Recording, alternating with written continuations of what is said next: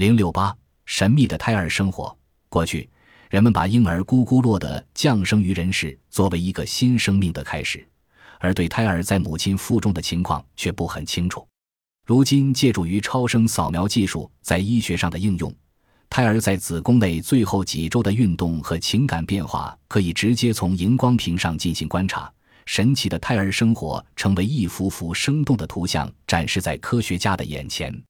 模拟胎儿在子宫中游泳，在母亲腹内经过八个月的生长，胎儿会在某一天早晨睁开眼睛，打几个哈欠，用力蹬几下腿，探索的手可使脐带飘动起来，也会把手指伸进嘴里吮吸。令人惊讶的是，胎儿竟然还是美食家。若在羊水中加入糖精，胎儿吮吸的次数就会剧增。与此相反，把脂醇这种味道苦涩的油液加入羊水中，胎儿吮吸的次数就会剧减，并会皱起眉头。妊娠期间，母亲的腹内是一个非常嘈杂的场所，有大量的声音传入胎儿的耳内，胎儿会不断的凝神倾听。最为嘈杂的是母亲胃内发出的咕噜咕噜的声音。另外，即使是父亲与母亲比较微弱的谈话声。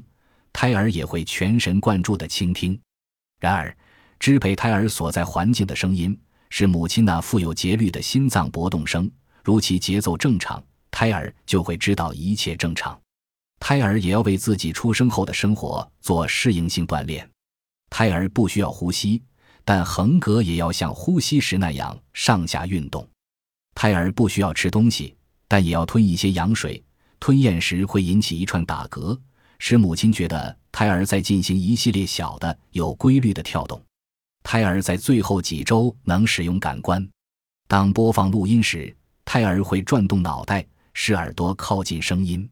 在腹内，视觉是不重要的，但是，一道明亮的光线直接照在孕妇裸露的腹部时，胎儿会睁着眼睛，把脸转向有光线的方向。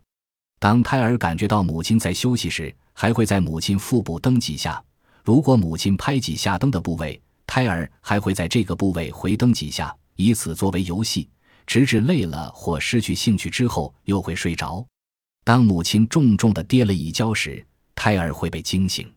由于羊水等缓冲保护作用使胎儿不会受伤，但母亲的疼痛和紧张会使体内肾上腺素和其他与紧张有关的激素分泌增加，使胎儿的血液供应减少。这时，胎儿会躁动一阵，并会哭。由于子宫内没有空气，胎儿的哭是没有声音的。